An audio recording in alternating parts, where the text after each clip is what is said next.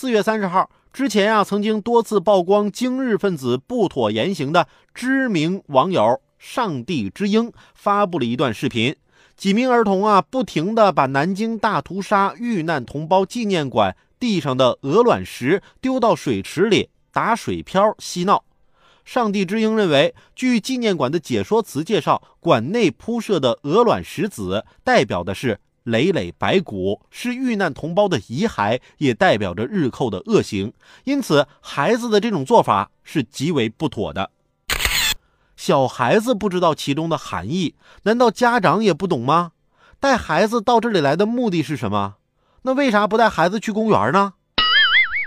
记得我第一次去南京啊。在路上啊，我就问一位南京市民，我说：“南京大屠杀纪念馆怎么走啊？”这个市民很正经地告诉我：“南京大屠杀没有什么好纪念的，我们要缅怀的是死去的同胞。